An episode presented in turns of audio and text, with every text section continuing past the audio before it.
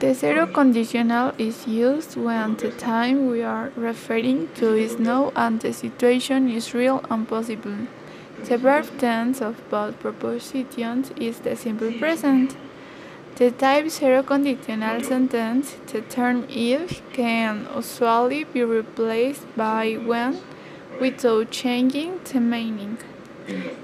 The structure is if then subject, then present simple, then complement, then subject, then present simple, then complement.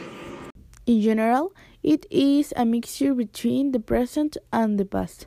We use it for actions in the past that have importance in the present. Subject, more auxiliary verb, to be, more verb past participle, more complement. To have is used I, you, they, we. To has is used he, she, it. I have talked to Peter. She has gone to work. He have be London. First conditional refers to a possible condition with a probable outcome.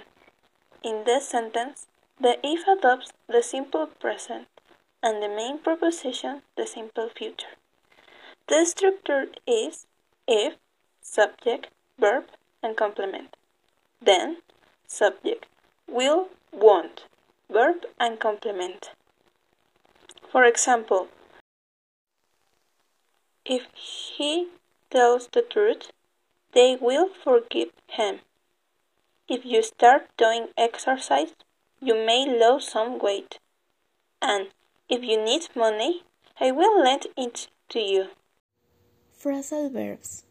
The phrasal verbs are compound verbs that have a different meaning from the original verb, since they are formed with a verb and a grammatical complement, either a preposition, an adverb, or both.